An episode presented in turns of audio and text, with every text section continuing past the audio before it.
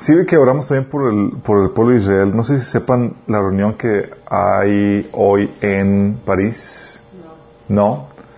70 países se reunieron para ah, definir su postura o definir la situación de, de Israel y los pueblos árabes, los refugiados y todo eso. Y al parecer van a tomar una decisión sin el pueblo, sin que Israel esté presente y donde van a eh, ya poner eh, de forma unánime eh, que la ocupación de los territorios que tiene Israel, que son territorios que son necesarios para su protección y aparte son territorios que Dios le dio, tiene derecho legítimo por parte de Dios a hacer eso. entre ellos la parte de Jerusalén, el antiguo donde está el antiguo muro, el, y otras partes, o sea, está diciendo es que no le pertenece a Israel y está Israel ilegítimamente ocupando ese, ese, territorio. ¿Se imaginan eso?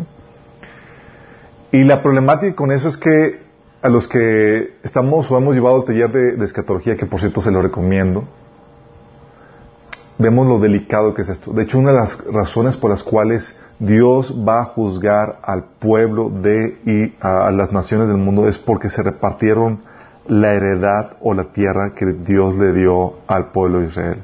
Imagínense.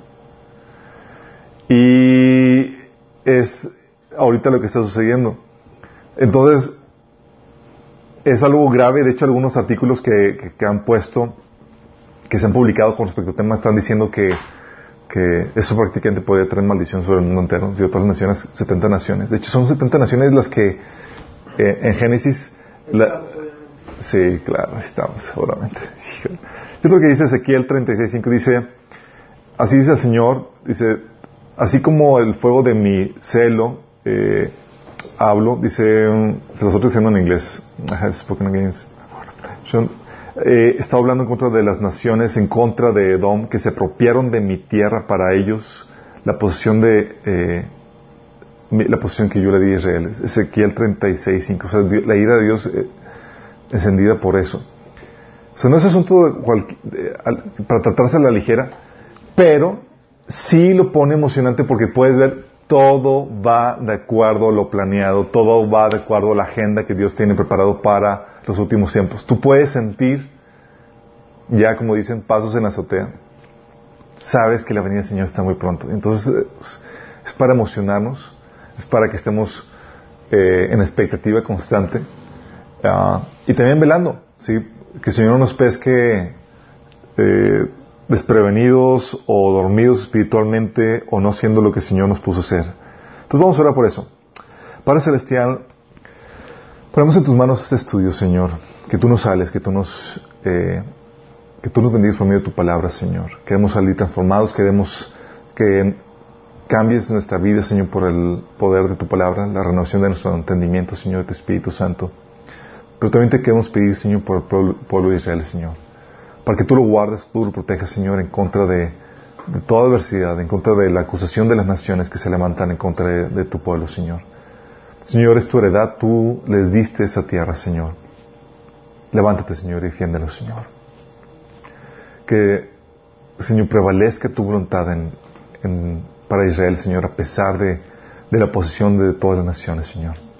Tenemos que tengas misericordia de nosotros de nuestros países que se han levantado en contra de Israel, Señor. Perdónanos por eso, Señor. Esperamos que sigas extendiendo, tu misericordia, Señor, a todas esas naciones. Que las sigas alcanzando por medio de tu evangelio, Señor. Rescata de aquellos que han de ser salvos. Padre, te lo rogamos en el nombre de Jesús. Amén. Ok, vamos a continuar. Hoy es ya la última sesión de la serie de oración. Creo que hemos aprendido bastante, ¿no? Los tipos de oraciones, por qué la necesidad de orar. O sea, tan fuerte que si no oramos, la voluntad de Dios no se desata aquí en la tierra. Qué fuerte, ¿no? Eso no sé si les ha pasado a ustedes, pero a mí me ha llevado a orar con mayor ahínco. Es como que el Señor quiere que, de hecho, en el muro, en el muro de oración que tenemos, o sea, algo que hemos aprendido y, y vimos la, sesión pasada es que tenemos que aprender a orar conforme a la voluntad de Dios. De hecho, ese es el propósito de la oración. Somos sus representantes aquí en la tierra y Dios necesita que los que tienen el derecho legítimo sobre los, sobre los asuntos de esta tierra desaten la voluntad de Dios y pidan por la voluntad de Dios aquí en la tierra. La oración no es para pedir por nuestros caprichos. Eso es lo que aprendimos. Obviamente hay que saber cómo orar en el sentido de que orar sin que haya ningún estorbo en nuestra oración, poniéndose cuentas, sin vanas repeticiones, orando solamente a Dios. Pero de Lucifer también desata su, su voluntad. Exactamente, Lucifer también desata su voluntad.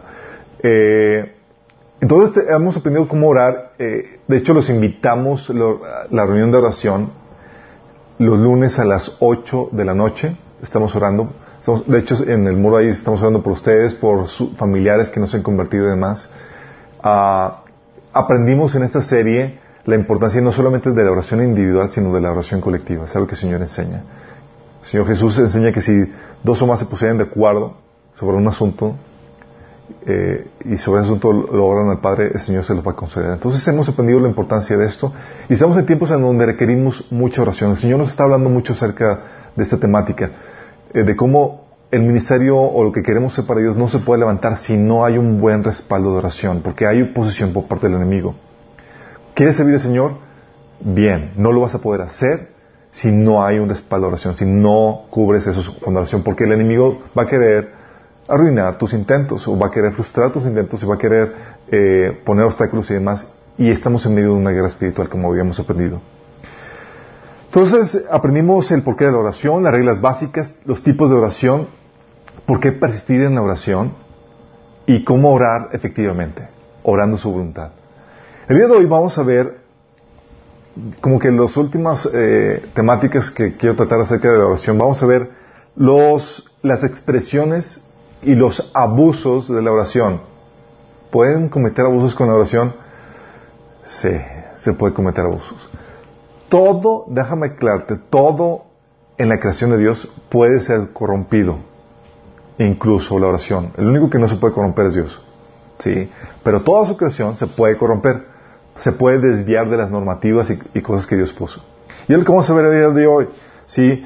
Y con las expresiones, vamos a comenzar con las expresiones de, oración. En la Biblia hay un montón de expresiones, no estoy siendo exhaustivo con eso, pero es para darte una idea en cuanto a las formas en las que tú puedes orar y para que no te asustes cuando ves a alguien eh, llevando a cabo la oración de forma no tradicional o no o de forma que no estás acostumbrado a tenerlo.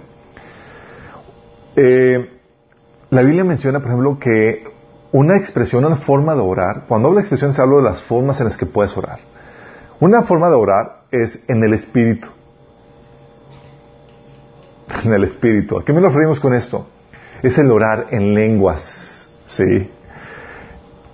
O sea, la Biblia menciona que puedes orar en el espíritu. Cuando hablamos en el espíritu es orar en lenguas. Y, es algo que, que a mucha gente se le hace raro. No es algo muy común. Sí, aunque ya es más familiar el tema de, orar en lenguas, ah, no saben exactamente cómo funciona o por qué se da o cómo se da o empiezan a orar a alguien en lenguas y se quedan así como que, wow, ¿escuchaste? O, yo recuerdo cuando me acerqué, acerqué al Señor, eh, sí, la verdad pensé que estaban loquitos, pero luego el Señor me dio el don de lenguas y pues bueno, me voy al club de los loquitos. Pero, ¿por qué? Porque suena raro, no entiendes lo que la persona está hablando. De hecho, eh, la Biblia dice, en 1 Corintios capítulo 14, eh, habla acerca del don de lenguas versus el don de profecía. Y ahí menciona que el que ora en el Espíritu, la persona que está orando, no entiende lo que está diciendo.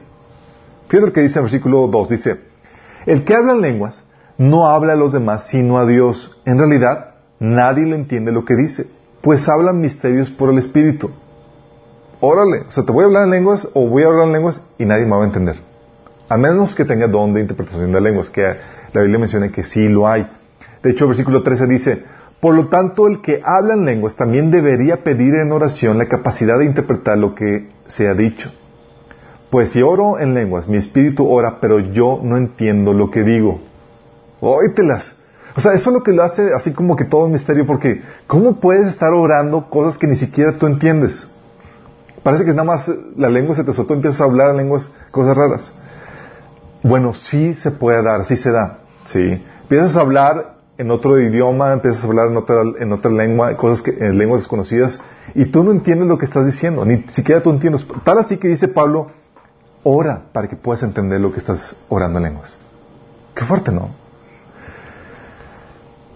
Y es un don, la Biblia dice que el orar en lenguas es un don de edificación personal, no corporal. Oye, te quiero edificar, quiero orar por ti, no voy a orar en lenguas, sí. Eh, el don de lenguas es un don de edificación personal. Fíjate lo que dice 1 Corintios 14, 4. Dice, el que habla en lenguas se edifica a sí mismo. En cambio, el que profetiza edifica la iglesia.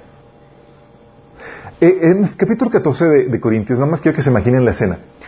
Eh, tenían la reunión los Corintios y luego se levantaba alguien así como que yo quiero decir, quiero eh, dar, decir algo al Señor y lo que hacían es empezaban a hablar en lenguas, empezando a orar en lenguas y toda la gente así como que no entendía nada, no había interpretación, no había nada y se prestaba abuso en ese sentido. ¿Sí? Entonces Pablo decía, eso no es así, tiene, el don de lenguas es para edificación personal, no para la edificación de la iglesia. De hecho, Pablo menciona, ¿sabes qué? Que él era un arduo orador en lenguas. Fíjate lo que dice Pablo en uh, versículo 18. Dice, yo le agradezco a Dios que hablo en lenguas más que cualquiera de ustedes. o sea, tipo de que eh, es genial orar en lenguas porque te ayuda. De hecho, yo no entiendo ser muy intercesor, intercesor, intercesor, intercesor. Pero el don lenguas me facilita mucho porque mi espíritu se agarra orando sin que yo lo planee o sin que, yo quiera. Empieza a interceder, empieza a orar en lenguas y no me para. Y luego mi, esposa así me checa, ahí empezaste a orar en lenguas. porque sabe que cuando está mi espíritu orando en lenguas no me concentro muy bien y cuando ella me está hablando no, pues no puedes maniobrar varias cosas al mismo tiempo, ¿no? Pero te facilita mucho. Sí, por sí batallamos, sí, claro. Bueno, y el don de lenguas es, el, es un don que típicamente eh, se cree que todas las personas que reciben el bautismo del Espíritu Santo lo tienen o lo deben de tener. No es así. De hecho, no todos tienen este don, aunque hayan sido bautizados por el Espíritu Santo. En Básicos de Cristianismo, en el taller de ahí en Minas, de, esa, serie, Básicos de Cristianismo, hablamos que onda con el bautismo del Espíritu Santo. ¿sí? Si acaso tienen duda, pueden checar ahí ese, tema. Pero fíjate lo que dice 1 Corintios 14.5. Dice, yo desearía que todos pudieran hablar en lenguas, pero más aún, me gustaría que todos pudieran profetizar. Eso de que desea, es, eh, Pablo desea que todos hablen lenguas, está hablando que no todos hablan en lenguas, si no, no tendría sentido ese deseo. De hecho, Pablo lo pone muy claro en 1 Corintios 12, del 29 al 30, cuando pregunta, ¿son todos apóstoles? ¿Son todos profetas? ¿Son todos maestros? ¿Hacen todos milagros? ¿Tienen todos eh, dones para sanar enfermos? ¿Hablan todos en lenguas? ¿Acaso interpretan todos? ¿Sí? No es así. Dios pone en el cuerpo de Cristo unos con unos dones, enseñanzas, servicio, donde lenguas, donde profecía, etcétera. Entonces, pero el don de lenguas se puede, eh, eh, lo puedes tener y lo puedes pedir. Es lo interesante. Si, oye, no tengo don de lenguas, yo lo quiero. Pídelo. Lo puedes pedir a Dios. De hecho, dice 1 Corintios 14, 13. Por lo cual, el que habla lengua extraña pide en oración poder interpretarla. Fíjate lo que está diciendo Pablo. Entonces, ¿tienes el don de lenguas? Pide el don de interpretación para poder interpretarlo. O sea, puedes pedir dones. ¿Ya han pedido por algún don? No, no. ¿Qué onda, chicos? Por eso dice Pablo que debes ambicionar dones y que ambiciones mejor los dones que edifiquen al cuerpo. Dice 1 Corintios 14, 39. Así que hermanos míos, ambicionen el don de profetizar y no prohíban que se hablen en lenguas. O sea, puedes ambicionar, decías, Señor, dame el don de profecía, dame el don de lenguas. De hecho, por eso dice 1 Corintios 14, 1, seguir el amor y procurar los dones espirituales, pero sobre todo que profeticéis. O sea, busca esos dones, pero dale prioridad a la profecía, porque la profecía edifica el cuerpo. Como habíamos visto, el don de lenguas te edifica a ti mismo, porque tu espíritu es el que está orando. De hecho, es algo que habíamos platicado en el taller de sanidad emocional, que muchas veces mi espíritu no, o no eh, hay cosas que me han herido, y al hablar en lenguas, eh, mi espíritu está descargando, yo lo siento, siento la consolación y todo, y en automático pasa directo, ¿no? Y hay veces en las que eh, estás frustrado y demás y tu espíritu empieza a orar en lenguas y es una forma de, llevar a cabo ese proceso de sanidad. Entonces, ok, expresiones de oración. Puedes orar en el espíritu, que es orar en lenguas. Sí. Es una expresión, una forma válida. La gente sí puede pensar que estás loco, tal vez no entienda lo que estás orando, pero te edifica porque tu espíritu está orando, está dirigiéndose eh, en oración a Dios. Es algo así como consciente subconsciente. Es algo así como inconsciente, sí es, pero es tu espíritu el que está, está orando. Ah, si no lo tienes, puedes pedirlo. La otra forma de orar es con el entendimiento. Es decir, ok, no, si quieres orar en lenguas, perfecto, pero también hay otra forma de orar que es la que típicamente y usualmente utilizamos, que es orando con el entendimiento. Sí. Dice 1 Corintios 14, 15, ¿qué debo hacer entonces? Oraré en el Espíritu y también oraré con palabras que entiendo. Sí. Es lo que se menciona, orar con entendimiento. Entonces tú puedes tener una reunión de oración, gente que está orando en lengua, gente que está orando con entendimiento. Y hay otra forma, otra expresión que recuerdo cuando me entregué a Cristo y empecé a ir, a la iglesia, me causó shock porque era, me da penilla lo que estaban haciendo, que era orar con las manos levantadas o alabar con las manos levantadas. Así como que levanté la mano y como que, que nadie me vea. Es lo que dice 1 Timoteo 2.8. Quiero pues que los hombres oren en todo lugar, levantando manos santas, sin ira ni contienda. Es una expresión, orando con levantando manos santas. Eh, la otra versión lo pone, deseo que en cada lugar de adoración los hombres oren con manos santas, levantadas a Dios, libres de enojo y controversia. Es una expresión, chicos. Muchos dicen, ¿por qué levantan las manos? Porque estás orando, estás pidiéndole a Dios. De hecho, muchas veces me imagino, cuando eres padre, entiendes muchas cosas que lees en la Biblia. Pero llego a la casa típicamente y Josías es, viene conmigo y dice, papá, y la mano levantadas, ¿quién le enseñó? Nadie. Pero es como que quiero que vengas, que me cargues. Necesito tu ayuda. Sí. Y no está orando, pero de forma natural le, sale. Y es algo similar lo que está haciendo nosotros. Vamos con nuestro Padre Dios y dice, Señor, sí. A veces que requieres que te cargue. Señor, ayúdame, por favor. sí. Con manos levantadas. Entonces puedes orar con, en lenguas, eh, en el Espíritu, con entendimiento, con manos levantadas, también susurrando. Sí. Eh, dice eh, 1 Samuel 1 del 12 al 13, ¿se acuerdan de Ana, la que estaba estéril? Estaba orando por un hijo. Estaba orando por un hijo y su oración no era de Señor y en voz alta era De hecho, casi ni se escuchaba. Dice, mientras Ana oraba al Señor, Elí la observaba y la veía mover los labios, pero como no oía ningún sonido, pensó que estaba ebria.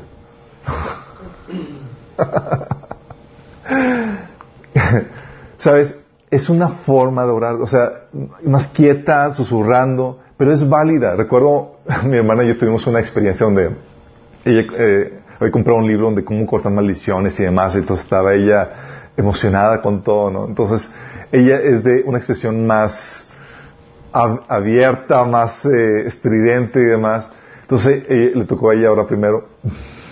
y recuerdo empezó, y el nombre del Señor gritando y ah, reprendiendo y toda la cosa, y estaba haciendo todo el show. Entonces ya me tocaba a mí, Señor, Jesús, rompemos esto, esto y esto. Entonces me queda, ya me dice, ¿tú, como que no estamos en la misma sintonía. Y dice, como que no estás fluyendo en el mismo. y ahora me ¿Tú crees que mi oración, por no ser tan estridente, tan faramayosa, no va a tener el mismo efecto? Claro que puede tener el mismo efecto. De hecho, más porque se ora con fe y se ora de acuerdo a la voluntad de Dios. No depende qué tan fuerte o estridente se lleva a cabo. Puedes tener la oración de, Ana, sencilla, sí, susurrando y efectiva. ¿Sí? ¿Vamos viendo las diferencias? Puede ser. Ok. La otra es orar con la mente. ¿Alguien aquí ora con la mente?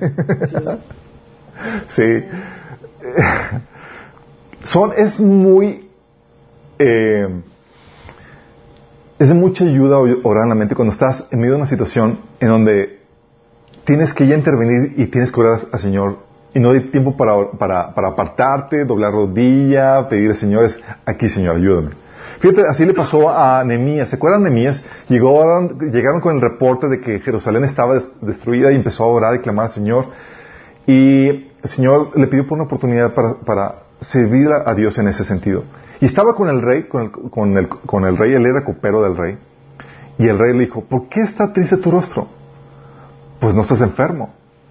Eh, no es esto sino quebranto de corazón. Y cuando te dice eso el rey y no le agrada tu rostro o te ve mal, es cuidado porque, sí, o sea, no, no, no se conocía ese tipo de cosas como derechos humanos. Era caprichos del rey lo que se conocía, ¿sale? Entonces, dice Nehemías, entonces temí en gran manera. Pues claro, aquí me van a dar. Y le dije al rey, para siempre vive el rey. ¿Cómo no estaría triste mi rostro cuando la ciudad, eh, casa de los sepulcros de mi padre, está a diestra y sus puertas consumidas por fuego? Me dijo el rey, ¿qué cosa pides? Entonces al, al- al Dios de los cielos y le dije al rey, si le place al rey y tu siervo ha hallado gracia delante de, ti, envíame a Judá, a la ciudad de los sepulcros de mi padre, y la reedificaré. O sea, en el diálogo estaba ahí con el, ¿qué, bueno, ¿qué quieres? Y nada más internamente, Señor, ayúdame, dame sabiduría, ¿qué voy a decir, qué voy a pedir? Puedes orar con la mente. es algo que a mí me gusta hacer. Yo me gusta mucho orar con, eh, con la mente. Aunque dice mi esposa que realmente lo que estoy haciendo es que estoy durmiendo, no estoy orando.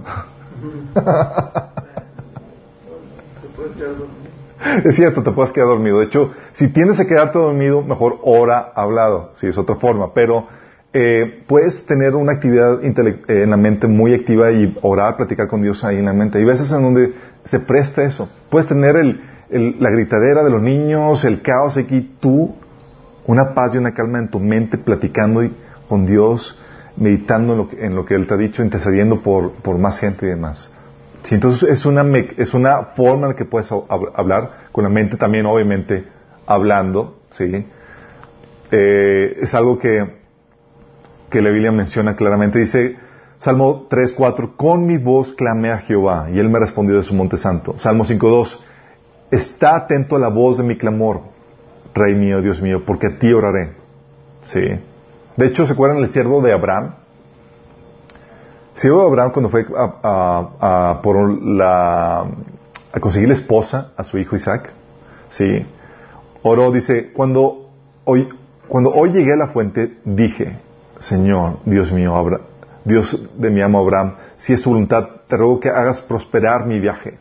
O sea, era hablado, decía, era platicado. Y tú puedes tener esa, esa misma expresión de oración. ¿Sí?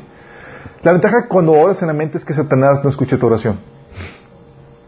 Dice la Biblia en, en 2 Corintios, digo, en 1 Corintios capítulo 2, que ¿quién conoce los pensamientos del hombre sino el espíritu del hombre que está en él? Satanás no puede, no puede eh, conocer tus pensamientos porque solamente tu espíritu los conoce y Dios, que dice la Biblia, que todo está desnudo delante de él. Es el único que puede conocerlo. Entonces la oración en la mente tiene esa ventaja. Platicado, digo, no, te preocupes con que el ambiente espiritual esté algo intenso. Tú ora, puedes hablar con, orar con, eh, también platicado. También puedes orar cantando. Habíamos platicado la pasada que la alabanza la adoración son oraciones a Dios. Tú estás dirigiéndote a Él en alabanza y adoración. Dice, cantad a Dios, cantad, cantad a nuestro Rey, cantad. Sí, la oración cantada también se puede dar. Hay veces en donde no puedes, no sabes qué orar. Y la alabanza y la adoración, los himnos, ponen en ti palabras para que ores. Los salmos son cantados. Los salmos son cantados exactamente. De hecho, los salmos son una oración a Dios y son cantados. Y la Biblia hace mucho énfasis, énfasis en esto, en la alabanza y la adoración, porque también te permite recordar y te permite meditar. De hecho, hay muchos cantos en donde la gente dice, oye, es que está muy repetitivo. Y gracias a Dios que, que- hay, salmo- que cantos repetitivos, porque a veces en donde no te cae la primera, no te cae la, la segunda, te cae hasta la quinta, sexta vez que lo cantas. Sí, el 20 lo que está. Ah, sí, Señor. Sí, te cae el 20 lo que estás cantando, lo que estás diciendo. Entonces puedes orar cantando, puedes orar llorando. Sí. Nehemías 1.4 dice, cuando oí esto me senté a llorar. De hecho, durante varios días estuve en duelo, ayuné y oré al Dios del cielo. Sí. También puedes orar en ayuno. Orar en ayuno es orar sin comer. ¿sí? Hay gente que ora mal pasándose. Es porque no le dio tiempo, no fue porque quiso quedarse sin comer, es porque por, pues no alcanzó. Daniel 9.3 dice, así que dirigí mis ruegos al Señor Dios en oración y ayuno. Daniel orando en oración y ayuno. También puedes orar a distancia. ¿Cómo que a distancia? Por una situación o por alguna persona que no está aquí contigo. Esto es lo decía Pablo cuando le dice a Timoteo. Timoteo, Pablo estaba en la cárcel y Timoteo estaba sirviendo, si mal recuerdo, en la iglesia de Éfesos. Y dice Pablo, doy gracias a Dios, el cual sirvo de, mis desde mis mayores con limpia conciencia, de que sin cesar me acuerdo de ti en mis oraciones día y noche. Pablo orando por Timoteo a distancia. Pero también puede ser en persona. Santiago 5.14 dice, ¿está algún enfermo? Llame a los ancianos de la iglesia para que vengan y oren por él. Oye, si hay un efecto en la oración a distancia, perfecto, pero también hay una bendición especial en la oración en, persona. Oye, ven, vamos a orar por ti. Sí, sí estoy orando por ti a distancia, pero también podemos orar por ti en persona. También, otra excepción es orar con aceite. Orar con aceite. no como amuleto, sino ungiendo. Dice Santiago 5:14, ¿alguno está enfermo? Que llame a los ancianos de la iglesia para que vengan y oren por él y lo unjan con aceite en el nombre del Señor. Sí. De hecho, Marcos 6:13 dice que los discípulos también expulsaban, expulsaban muchos demonios y sanaban a muchos enfermos, ungiéndolos con aceite de oliva. ¿Mm? El aceite tiene un símbolo en el Nuevo Testamento, es el símbolo de la sangre de Jesús. Y es un símbolo nada más, no es que tenga una propiedad mágica o demás. Y con ese símbolo y por la oración efectiva que se hace unida a ese símbolo en el Nuevo Testamento. ¿Y no era el símbolo del, Espíritu Santo? Sí, es el símbolo de la presencia del Espíritu Santo y la, eh, que se produce por la, que viene por la sangre que, que, ha sido derramada, sí. Entonces, en el Nuevo Testamento, en el Antiguo Testamento se, ungía a las personas y venía la presencia del Espíritu Santo sobre, sobre ellos. En el Nuevo Testamento se ungía a las personas eh, y llega también la presencia del Espíritu Santo en sanidad, ¿sí? en restauración. Um, y también es un símbolo de la sangre de Jesús. Entonces se ora también con aceite, también se ora imponiendo manos. ¿Sí? Dice Hechos 6.6, ¿se acuerdan de los primeros diáconos? Cuando estaban los apóstoles que no se daban abasto porque estaban atendiendo las mesas y te están descubriendo la palabra y demás. Entonces escogieron a, a unos diáconos y los presentaron a los apóstoles quienes oraron y les impusieron las manos. Hechos 6.6. Imponiendo manos. Hechos 13.13 dice, así que después de pasar más tiempo en ayuno y en oración, les impusieron las manos y los enviaron. esto es cuando enviaron a Pablo y a Bernabé en su primer viaje misionero. O sea, imponiendo manos y orando. Entonces puedes orar derramando aceite, puedes orar imponiendo manos. De hecho, eh, ¿se acuerdan en el pasaje cuando llega Ananías a compartirle el Evangelio a Pablo? En Hechos 9, del 16 al 18 dice, Ananías se fue y cuando llegó a la casa le impuso las manos a Saulo y le dijo, hermano Saulo, Señor Jesús, que se te apareció en el camino, me ha enviado para que recobres la vista y seas lleno del Espíritu Santo. O sea, llegando y poniendo manos y desatando la, la palabra sobre él. Y al instante cayó de los ojos de Saulo algo como escamas y recobró la vista. Wow. Tú puedes orar imponiendo manos. Entonces, si, oye, vas a una iglesia y te ponen manos, no te sientas raro. Sale una práctica, es una expresión normal que la Biblia enseña de la oración. También la oración a solas. Sí. Es una forma de expresión. Mateo 6.6 dice, pero tú cuando ores, apártate a solas, cierra la puerta detrás de ti y ora a tu Padre en privado. Entonces tu Padre, quien todo lo ve, te recompensará. Hay un tipo de expresión en oración que es a solas. Eso no significa que no se lleve a cabo la oración en público. La oración en público o en, con más gente también se da, que es la oración acompañado. Mateo 18, 19 dice, también les digo lo siguiente, si dos de ustedes se ponen de acuerdo aquí en la tierra con respecto a cualquier cosa que pidan, mi Padre que está en el cielo lo hará. Sí. De hecho, ¿se acuerdan cuando Pedro había sido encarcelado? Y estaba, ¿qué? Toda la iglesia orando por él. Dice Hechos 12:12, 12, Pedro fue a la casa de María, la madre de Juan Marcos, donde muchos se habían reunido a orar. Sí, o Hechos 4 del 4:24 dice, cuando los creyentes oyeron las noticias de que habían sido amenazados para no predicar el Evangelio, todos juntos alzaron sus voces en oración a Dios. O sea, incluso todos orando al mismo tiempo en la congregación. Es algo que se da, es algo que se da, son expresiones. Esto es para que hay unos que piensan que porque han leído, están comenzando a leer la Biblia en Mateo 6, 6, dicen es que no podemos orar en público. No, no, no. La oración en privado es necesaria. Tu tiempo devocional, tu tiempo de oración privada es necesario. Y no la ves de descuidar. Pero la oración en congregación también es importante y tampoco la ves de descuidar. ¿Sí? Entonces con eso tienes ya una idea más clara de cómo puedes llevar a cabo o cómo puedes expresar la oración que realizas a Dios. Y esto nos lleva a los abusos. La oración puede ser abusada. Habíamos visto al inicio ahorita, cuando estábamos platicando de la oración en lenguas, de cómo esto también puede ser abusada, cómo era la problemática eh, en Corintios. De hecho, vamos a ver a detalle eso. Sí.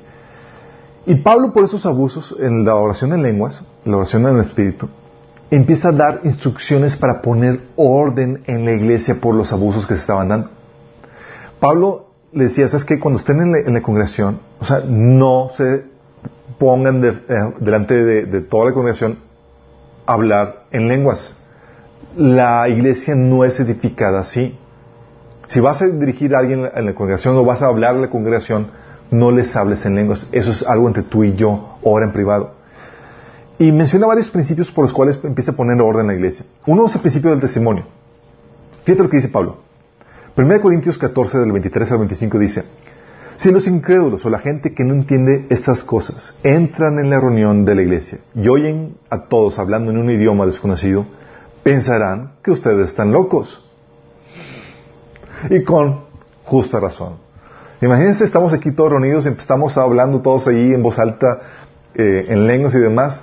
¿Qué va a pensar la gente? Así que llega, están locos. Sí, hola de locos. Literal. Literal, exactamente. Dice, pero si todos ustedes están profetizando y los incrédulos o la gente que no entiende esas cosas entran en la reunión, serán convencidos de su pecado y juzgados por lo que ustedes dicen. Al escuchar sus pensamientos secretos quedarán al descubierto y caerán de rodillas y adorarán a Dios diciendo, en verdad, Dios está aquí entre ustedes. ¡Wow! Está diciendo, oye, ten cuidado con el testimonio. Si no vas a estar causando un desorden que vaya a causar esta problemática donde piensen que estás locos. ¿Sí? Hay muchas iglesias que no siguen ese principio. Si no lo siguen, llegas y parece que están bola de locos. Pero tú ya sabes que no están locos, simplemente están orando en el Espíritu, están orando en lenguas. También entonces pone Pablo el principio del testimonio, pone también el principio del orden. ¿Cómo queda el orden? Sí. 1 Corintios 14, 4 dice, pero asegúrense de que todo se haga de forma apropiada y con orden. Y Pablo pone un lineamiento en cuanto a cómo se debe orar en la congregación en lenguas. Oye, quiero orar por la congregación en lenguas. ¿Cómo debo llevar a cabo eso? Dice, no más de dos o tres deberían hablar en lenguas. Deben hablar uno a la vez y que alguien interprete lo que, lo que ellos digan. Pero si no hay nadie presente que pueda interpretar, ellos deben guardar silencio en la reunión de la iglesia y hablar en lenguas a Dios en forma privada. ¿Sí? Estás diciendo, oye, voy a orar por ustedes y toda la cosa por la congregación me paro para dirigirme a la congregación, no me voy a dirigir a la congregación orando en lenguas, a menos que haya intérprete. Y cuando no, oro en forma personal, en forma privada. Y hay reuniones donde tú estás orando a Dios de forma privada, ¿sí? Y ahí en, forma, en tu lugar, de forma privada, ahí puedes estar orando en lenguas. Pero no te piensas dirigir a la congregación orando en lenguas, sino interpretación de, de ellas. También está el principio de la edificación de la iglesia. Pablo pone que todo debe hacerse buscando la edificación del resto del cuerpo. Dice 1 Corintios 14, 25, todo debe hacerse para la edificación de la iglesia. Oye, voy a, una, a la reunión de la iglesia, ¿qué debo hacer? No voy a buscar algo de forma personal o egoísta. Voy a buscar edificarnos mutuamente entre todos. Por eso dice 1 Corintios 14, 6, amados hermanos, si yo fuera a visitarlos y les hablo en un, en un idioma desconocido, ¿de qué les serviría a ustedes? En cambio, si les llevo una revelación o un conocimiento especial o una profecía o una enseñanza, eso sí les sería de ayuda. ¿Tiene sentido, no? Pero para ellos, en su inmadurez espiritual, pensaban de que, oye, pues aquí yo me voy a parar a orar en lenguas y como que a todo espiritualoide voy a, presumir de que ya tengo el don y voy a hablar por ustedes y algo mágico sucedió, pero no fuiste edificado, no fuiste bendecido, no hubo crecimiento. 1 Corintios 14, 9 dice, si, si hablan a la gente con palabras que no entienden, ¿cómo podrían saber lo que ustedes dicen? Sería igual que hablarle al viento. Sí. 1 Corintios 14, 16 al 17 dice, pues si hablas a Dios solamente en el Espíritu, ¿cómo podrían los que no entienden hablar, alabar a Dios contigo? ¿Cómo podrían unirse a tu agradecimiento cuando no entienden lo que dices? Tú darás gracias muy bien, pero eso no fortalecerá a la gente que te oye. Sí. Por eso dice el versículo 19, en una reunión de iglesia, para ayudar a, otros preferiría hablar cinco palabras comprensibles que diez mil palabras en un idioma desconocido. ¿Sentido? Son directrices que Pablo pone ante el abuso que se puede prestar con el don de lenguas o el orar en el Espíritu. Obviamente ya hemos conocido, vimos en la sesión anterior, el abuso que se da en la oración cuando tú oras en la carne. Cuando, ¿A qué me refiero orar en la carne? Orando contrario a la voluntad de Dios. Santiago 4 del 1 al 3 dice, ¿de dónde surgen las guerras y los conflictos entre ustedes? ¿No es precisamente de las pasiones que luchan dentro de ustedes mismos? Desean algo y no, lo consiguen. Matan y sienten envidia y no pueden obtener lo que quieren. Riñan y hacen la guerra. No tienen porque no piden y cuando piden no reciben porque piden con malas intenciones para satisfacer sus propias pasiones. Si sabes que los personas satánicas y grupos ocultistas y demás también oran? Aparte de que ellos no oran a Dios, ¿cuál es la diferencia de sus oraciones? Oran contra la voluntad de Dios. Oran contra la voluntad de Dios. Oran eh, para cosas que ellos desean. La brujería, la hechicería lo que busca era usar poder espiritual para lograr lo que ellos quieren. Quiero que esta persona se, se enamore de mí y termino haciendo todo ese tipo de cosas. Por eso habíamos visto la sesión pasada, ten cuidado cuando, como oras, porque tienes que aprender a orar con la, eh, voluntad de Dios. Y cuando no sabes la voluntad de Dios, pide, Señor, que se haga tu voluntad, mía. Así como Jesús, Señor, te pido esto, pero no se haga mi voluntad sino la tuya.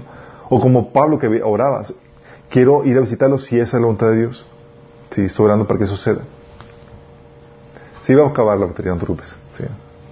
Entonces, tienes que estar consciente de eso. Tú sabes que estás orando mal, por ejemplo, cuando resientes una falta de respuesta de parte de Dios.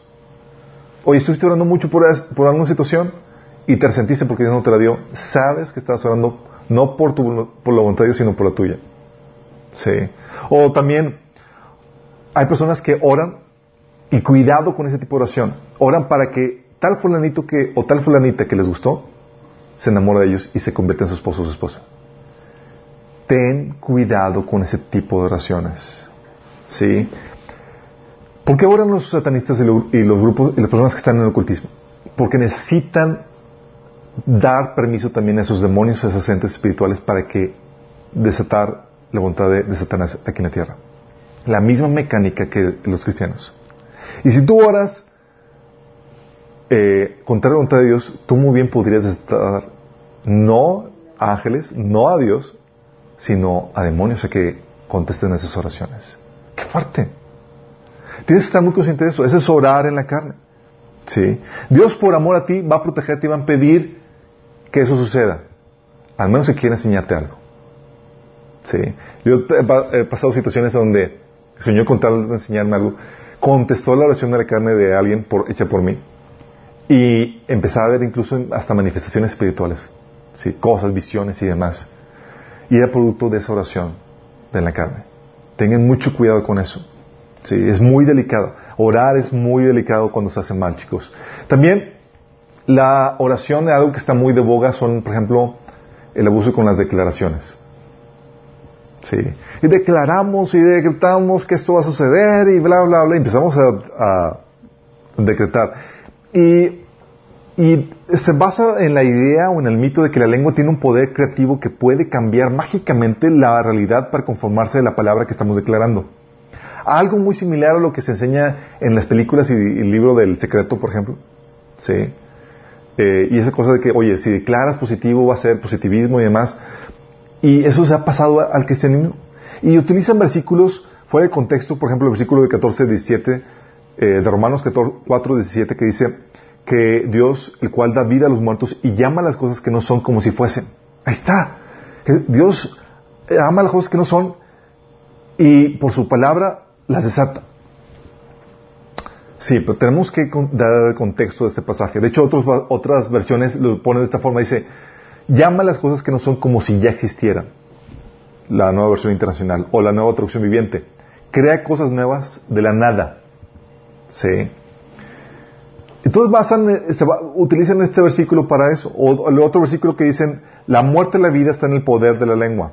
Proverbios 18-21. La otra versión dice, en la lengua hay poder de vida y muerte, y otra versión dice, la lengua puede traer vida o muerte. Es más apropiado esta última, la lengua puede traer vida o muerte. Entonces dicen, oye, ¿sabes qué? Tu palabra puede saltar y puede afectar el entorno y demás. Ah, y el otro pasaje es el pasaje, por ejemplo, de Ezequiel 37, versículo 4 y 6, donde dice, Dios le dice a, este eh, Ezequiel, le dice Dios, profetiza sobre estos huesos y diles. Entonces, Ezequiel está hablando a los huesos, está declarando la voluntad de Dios para esos huesos y le dice, les pondré carne y músculos y lo recubriré con piel, pondré aliento en ustedes y revivirán. Y le está hablando a los huesos. Entonces dice que así como Ezequiel, tenemos que hablar a las cosas y tenemos que hablar a, las situaciones para que se den. Ok, estos versículos típicamente se toman fuera de contexto o sin el completo consejo de la palabra de Dios.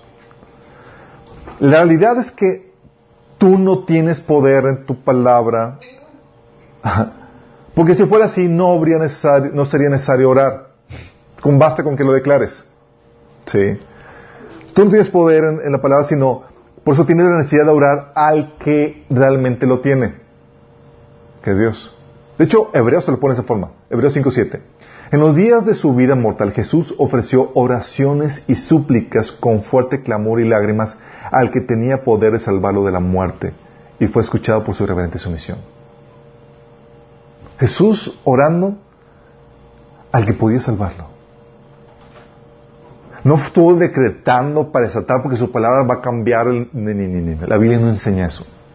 Tenemos que entender esto bien, eh, tenemos que ponerlo muy claro con esto.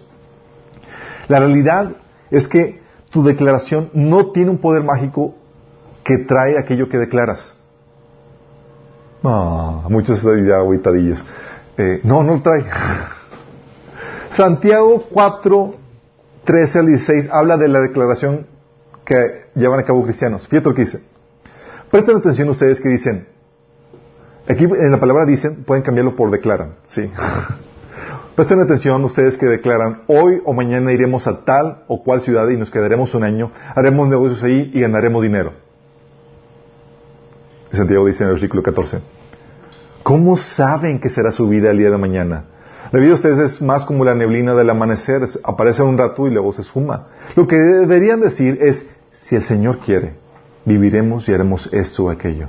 De lo contrario, están haciendo alarde de sus propios planes pretenciosos y semejante jactancia es maligna. Wow. ¿Sabes? Satanistas, brujos y personas en ocultismo declaran y maldicen porque con ello dan órdenes a demonios, que en realidad son los que controlan sus vidas. Nosotros, en cambio, no damos órdenes a Dios si nos sometemos a su voluntad para, por el cual oramos. Es muy diferente. Y con respecto a profetizar sobre algo, O con respecto al, al- asunto de que tus palabras pueden traer vida o muerte. Mateo 12, del 36 al 37, lo aclara. Dice, mas yo digo que de toda palabra ociosa que hablan los hombres, de ella darán cuenta en el día del juicio. Porque por tus palabras serás justificado, o sea, declarado inocente, y por tus palabras serás condenado. En ese sentido, tus palabras tienen poder de la vida y de la muerte. ¿Por qué? Porque te pueden condenar o te pueden justificar. Sí, pero la tuya. Es la tuya. O sea, te, te afecta. ah, te afecta a ti, exactamente.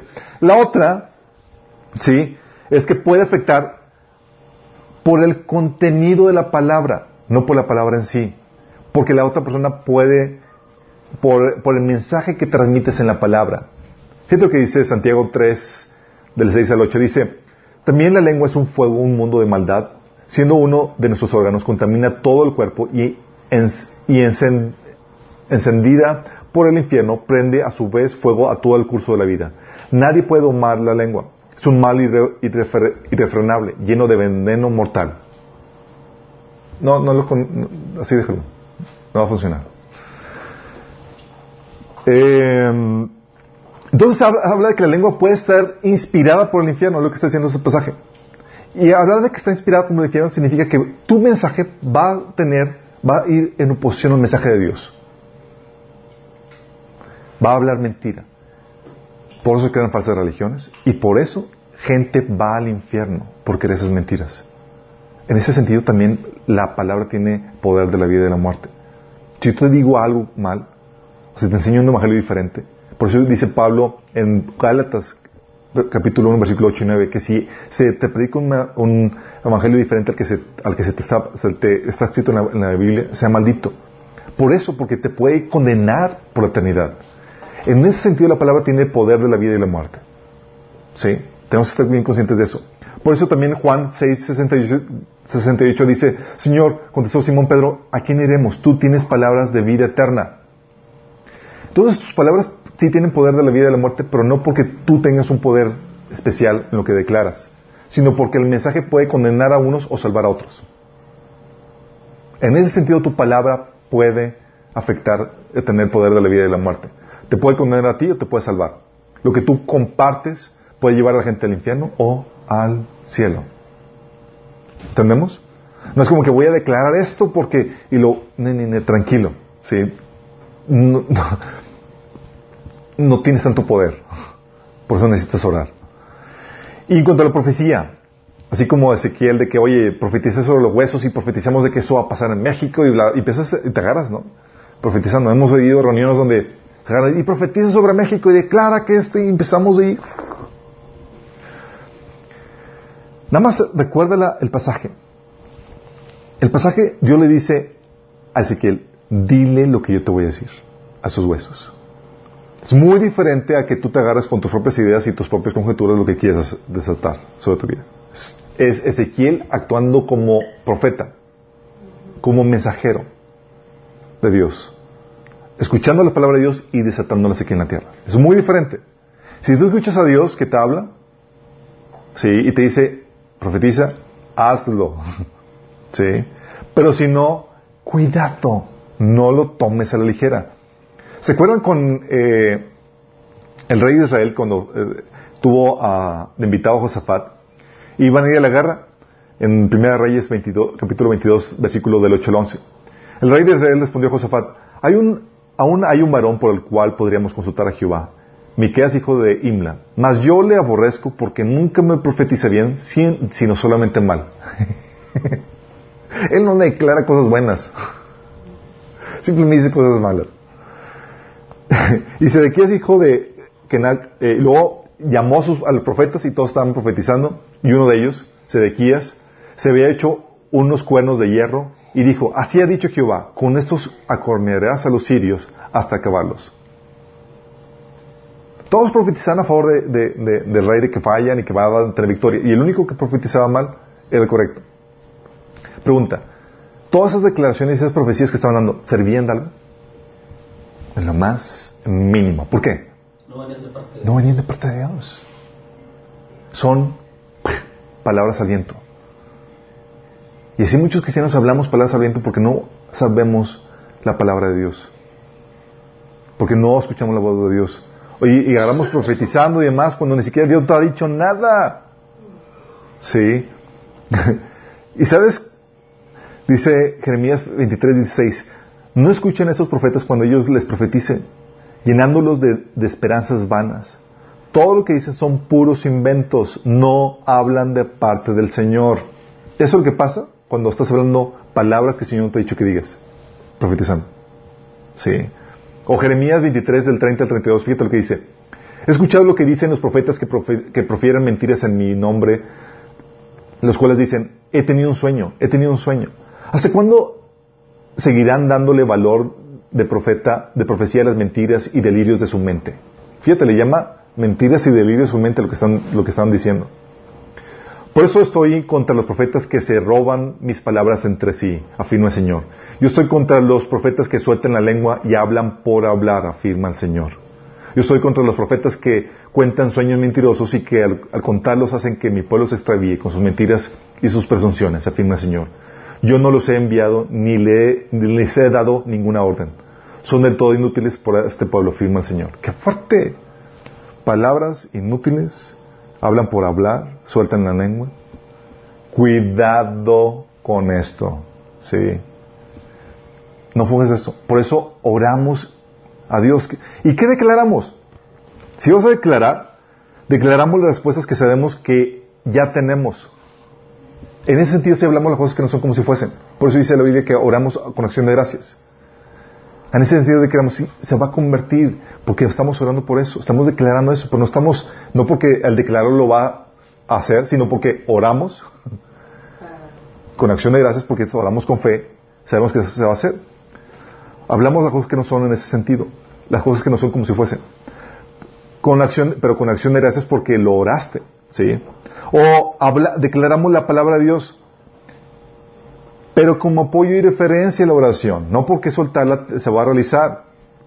¿Se acuerdan Daniel cuando vio en la Biblia que se habían cumplido los 70 años de cautividad? Declaró la palabra como referencia en su oración. Durante el primer año de su reinado, yo, Daniel, al estudiar la palabra del Señor, según fue revelada la, profecía de Jeremías, aprendí que Jerusalén debía quedar en desolación durante 70 años. Así que dirigí mis ruegos al Señor en oración y ayuno. Y yo utilizó, Señor, ya se cumplieron. Trae libertad. ¿Qué está haciendo? Está declarando la palabra de ese Señor. Haz tu voluntad en ese sentido. ¿Sí? O eh, David orando a Dios. Dios le dio una palabra a David y David orando esa palabra. Segunda Samuel 7:25 dice, y ahora Señor y Dios, reafirma para siempre la promesa que le has hecho a tu siervo y a su dinastía. Cumple tu palabra. En ese sentido estás orando, declarando la palabra, no estás declarando como si tuviera un poder mágico de que al soltarla tú se va a realizar. Se le estás pidiendo al que puede realizarla. Es muy diferente. ¿Sí? O Salomón orando a Dios. Dice en 1 Reyes 8, 25 y 26. Ahora, oh Señor, Dios de Israel, lleva a cabo la otra promesa que le hiciste a tu siervo David, mi padre, cuando le dijiste, y cite la palabra de Dios. Si tus descendientes cuidan su comportamiento y me siguen con fidelidad, así como tú lo has hecho, siempre habrá uno de, ellos sentado en el, trono de, en el trono de Israel.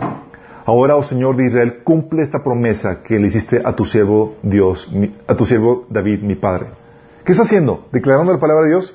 Sí, pero lo está orando. Señor, eh, según, así como tu palabra en tal pasaje, en tu, haz esto, Señor. Es muy diferente.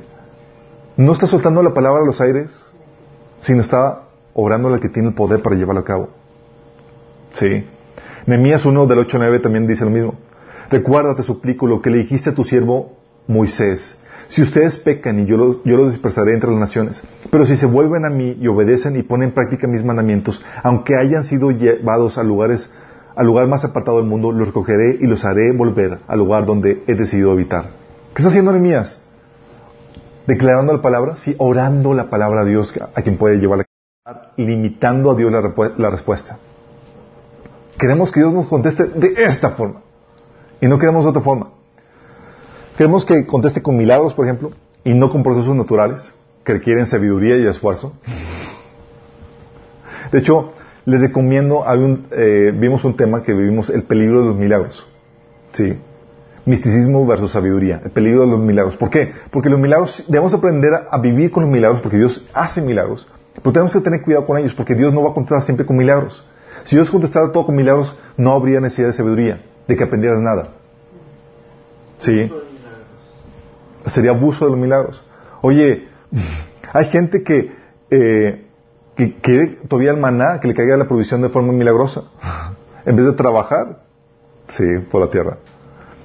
Por eso Dios no responde muchas de nuestras peticiones, pues quiere desarrollarnos y sacarnos de la, ignorancia. Señor, sana a esta persona y no la sana de forma milagrosa, cuando muchas veces lo ha hecho, es porque el Señor quiere, no significa que Dios no quiere sanarlo, a lo mejor quiere sanarlo por un proceso natural, por medio de la sabiduría y del de- que Dios ha revelado al hombre en cuanto a esos procesos.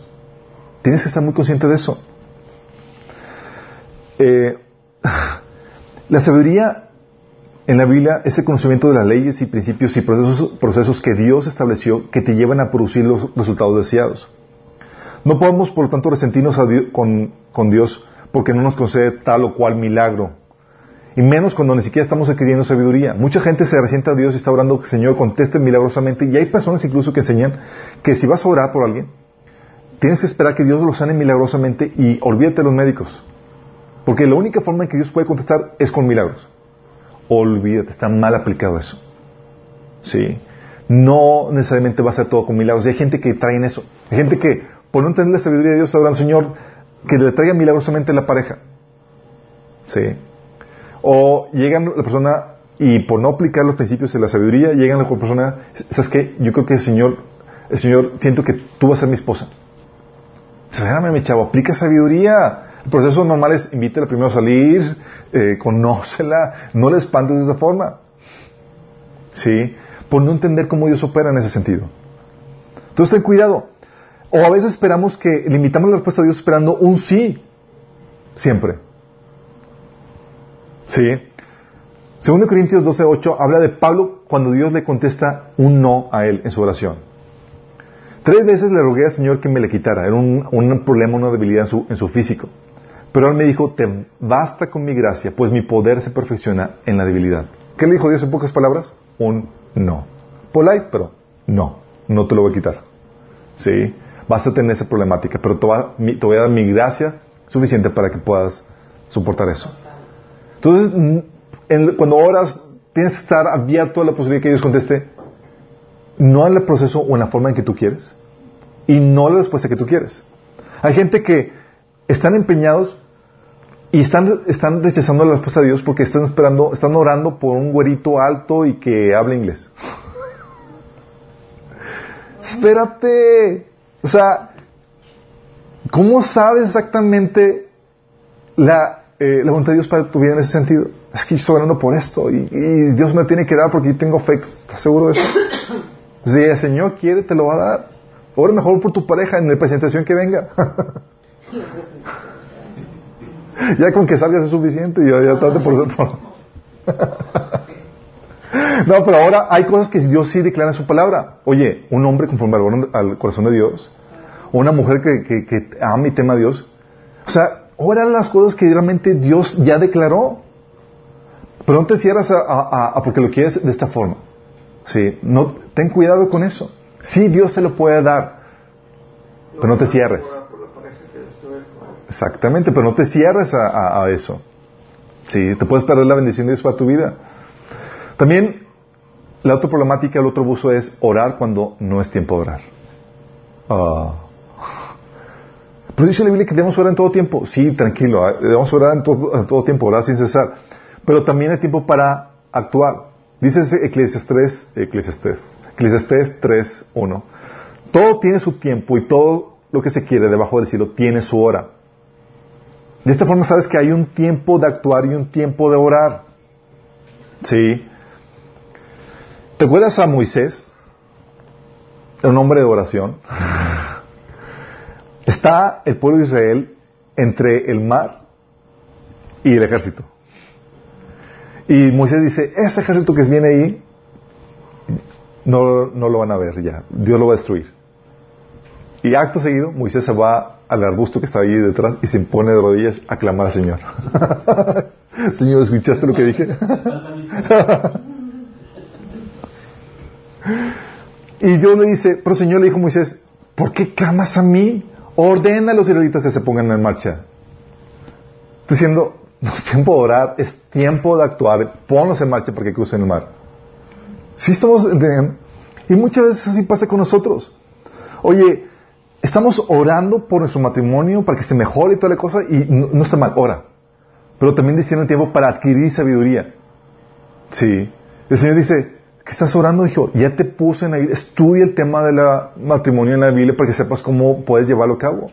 No va a venir por revelación sobrenatural en ese sentido. Tienes que ponerte y explicarte para, con sabiduría y entendimiento. Hay gente que ora por provisión y no se pone a trabajar. Esperan que Dios milagrosamente haga todo eso y que... Sí, espérate mi chavo.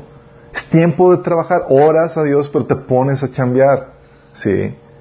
Tienes que entender que hay un tiempo de actuar que la oración no lo sustituye. Sí. No te... Hay gente que, que son intensos en la oración porque son flojos. Es más fácil orar. Sí, que andar buscando. Y Jesús dijo, buscad y hallaréis, tocad la puerta y se os abrirá. Pero es más fácil si oro aquí, Señor, y que venga y que me lo traiga. Yo tengo fe en que va a ser así. No importa que tengas fe. La fe viene por el oír y el oír la palabra de Dios y tienes que orar con respecto a la palabra de Dios. Si no lo que tú quieras. Sí.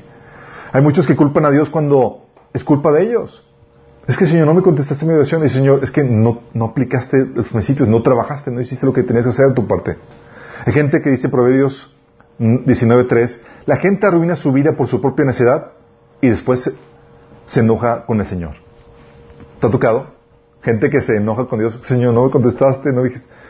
Dios te puso todos los recursos y todo lo necesario para que esa oración fuera contestada, pero nunca quisiste trabajar, nunca quisiste tener, obtener sabiduría. Y hay, hay también veces en donde oramos por cosas que ya se establecieron, en los que por más que ores, no van a cambiar, ya están establecidas. ¿Sí? Jeremías 7, 16 te pone un ejemplo de esto. Dios le dice a Jeremías, Jeremías, no ores más por este pueblo, no llores ni ores por ellos, ni supliques que les ayude porque no te escucharé. ¡Wow! Mientras que hoy en día tenemos que decir, ora por favor, por misericordia. Aquí Dios le está diciendo, ya para de orar por eso. Sí, es un asunto definido. No voy a ayudarlos, no voy a atenderlos. ¿Por qué? Porque era, estaba orando por la bendición. Hay cosas, te voy a poner de esta forma. Orar por bendición, cuando están las personas en rebeldía, Dios no contesta eso. Dios te va a, poner en orden con él para traer esa bendición. ¿Sí? Como en el caso de Jeremías, está orando, Señor, bendición para el pueblo y demás. No voy a traer ninguna bendición cuando están en rebeldía, están en desobediencia. ¿Sí? No es la forma en que Dios opera. Y por más que ores, no va a cambiar Dios la forma en que opera. ¿Sí? O, por ejemplo, hay gente que ora por los muertos. Es que murió y que ora por su descanso y demás. No tiene sentido que ores por él. Su destino, su suerte ya está sellada. Ya se definió su eternidad. Y por más que ores, no lo vas a cambiar. ¿Sí? Hay gente que ora eh, para que no venga el anticristo. Ya está establecido. Va a venir. ¿Sí? Y por más que ores, no va a cambiar eso. ¿Sí? Hay gente que ora por bendición cuando es tiempo de castigo. Dios no, es que ya se acabó el tiempo de gracia, es tiempo de castigo. Y por más que ores, no va a cambiar el asunto, ya está determinado. ¿Sí? Entonces es aquí cuando oras, cuando no es tiempo de orar. Eh, obviamente en el tiempo de castigo oras diferente. No oras para que no venga, oras Señor para que lo disminuya. Para que tenga misericordia. ¿sí? Como dice Joel 2 del 13 al 14. No se desgarren la ropa en su dolor, sino desgarren sus corazones. Rueguen al Señor su Dios, porque Él es misericordioso y compasivo, lento para enojarse, lleno de amor, inagotable. Está deseoso de desistir y no castigar. ¿Quién sabe? Quizá le suspenda el castigo que están recibiendo. Sí, ahora es diferente. Pero no es para que no venga el castigo, Señor. Sí. Estos son los abusos de oración, chicos, que se pueden generar. Con todo esto, la intención es que tengas la libertad para expresar la oración con todas las formas en las cuales Dios ha establecido en su palabra. Si quieres orar en lenguas, siéntate con libertad de orar en lenguas. Si quieres levantar las manos al orar, levántalas. Puedes orar ungiendo, puedes orar cantando, puedes orar con lloro, individual, susurrando. Hay diferentes formas. No puedes tachar a una forma porque no va de acuerdo a tu estilo. ¿Sí? Pero ten cuidado también con los abusos que se pueden dar en la oración. Porque hoy en día hemos, la iglesia ha adoptado muchas ideas, ideologías que vienen del mundo y no de la Biblia. El concepto de declarar, el concepto de, de, de, que le damos mucho, mucho poder a la palabra que tenemos, viene de, de la filosofía del, de la nueva era, de esas cuestiones que, de eh, positivismo, cuando no es así. Nosotros aprendemos que tenemos que someternos a la voluntad de Dios y orar por, porque Él es el que tiene el poder, no nosotros. Y someternos a Él implica someternos a lo que Él quiera y no declarar lo que nosotros queremos. Sí, a menos que el Señor te esté diciendo claramente que profetices. Cualquiera de esta forma, la idea es que tú desarrolles una vida de oración bien fundamentada, bien cementada, que si haces algo, sepas por qué lo estás haciendo con base bíblica. ¿Sí? Y tal vez tú digas, oye, quiero aprender a orar o yo quiero llevar a cabo o desarrollar una vida de oración, te invito a que lo hagas. Pero el primer paso para poder tener o desarrollar una vida de oración es, tienes que hacer una oración en particular, que es una oración de entrega a Jesús. Dice la Biblia que, eh, que todo aquel que invocar el nombre del Señor será salvo. Invocarle significa pedirle salvación. Y tal vez tú todavía no has entregado tu vida a Cristo. Es el primero que tienes que hacer. Tienes que reconciliarte con Dios, porque si no, Dios no escucha tus oraciones. Y te reconcilias cuando rindes tu voluntad al Rey de Reyes y Señor de Señores. Si estás dispuesto a rendir tu voluntad a Él, para que Él haga lo que Él quiere en tu vida y para que tú empieces a hacer su voluntad, lo que viene en la Biblia, si tú quieres hacer esto, el Señor te promete que tú vas a tener la vida eterna. No que vas a ser perfecto, pero tú vas a tener la vida eterna, porque vas a empezar un proceso de, santificación en tu vida. Y el Señor te va a dar su Espíritu Santo y tus oraciones van a ser contestadas. Si quieres hacer esta decisión, quieres rendir tu vida a Cristo, hoy puedes hacerlo. Y te invito a que lo hagas haciendo esta oración. Si quieres cerrar tus ojos ahí, dile, Señor Jesús, en este día te entrego mi vida. Me rindo a ti, Señor, a tu voluntad. Hoy te acepto como el Señor de mi vida y mi Salvador. Yo creo que moriste por mí en la cruz y que resucitaste para el perdón de mis pecados. Y te doy gracias por darme el regalo de la vida eterna. Si hiciste esta pequeña oración, genuinamente va a haber resultados, porque significa que hubo un arrepentimiento. Vas a empezar a leer la Biblia, vas a empezar a congregarte, vas a empezar a obedecer lo que la Biblia enseña. Eh, si no hay esto, no hubo un arrepentimiento genuino. Entonces tienes que tomar realmente una decisión genuina y mostrar frutos dignos de arrepentimiento. Y a los que estamos aquí, chicos, ¿cómo andamos en nuestra vida de oración? ¿Sí? Las expresiones que tenemos de oración son para que también podamos, para que no nos encasillemos en una forma, ¿sí? Y podamos aprovechar al máximo las diferentes formas, expresiones que Dios nos ha dado. Tal vez tú no tienes el don de lenguas. Creo que sería buen momento que hoy oráramos para que lo recibieran, los que no lo tienen. Es un don que te va a ayudar porque te edifica a ti mismo. Te ayuda a crecer. Y te ayuda a orar cuando aún no hay tiempo o no hay ganas para orar. ¿Sí? Señor, damos gracias, Padre, porque tú nos has dado diferentes herramientas y formas en las cuales podemos orar, Señor. Te pedimos, Señor, que que vengas, Señor, y desciendas con tu Espíritu Santo, Señor, bautizando con tu Espíritu Santo, Señor, y impartiendo el don de lengua sobre aquellas personas que, estamos aquí, Señor, y que nos sintonizan, Señor, que aún no lo tienen, Padre. Sabemos que tú repartes de los dones como tú quieres, Señor. Te que tú les impartas el don de, lengua, Señor. Imparte dones, Señor. Y no solamente el don de lenguas, imparte el don de profecía, imparte el don de ciencia, Señor. El don de interpretación de lengua, Señor que tu iglesia pueda estar completamente equipada, Señor, para toda buena obra, Señor, para la edificación de unos de otros, Señor. Te gracias por ese tiempo, Señor, y ayúdanos a poner en práctica todo esto que hemos aprendido. En el nombre de Jesús. Amén. Los que nos sintonizan, nos vemos el próximo domingo, misma hora, mismo, mismo canal.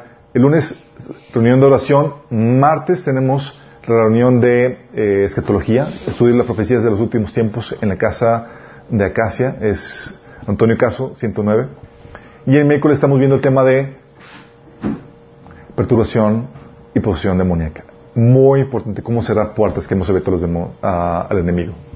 Eh, por lo demás, estamos viendo el próximo domingo.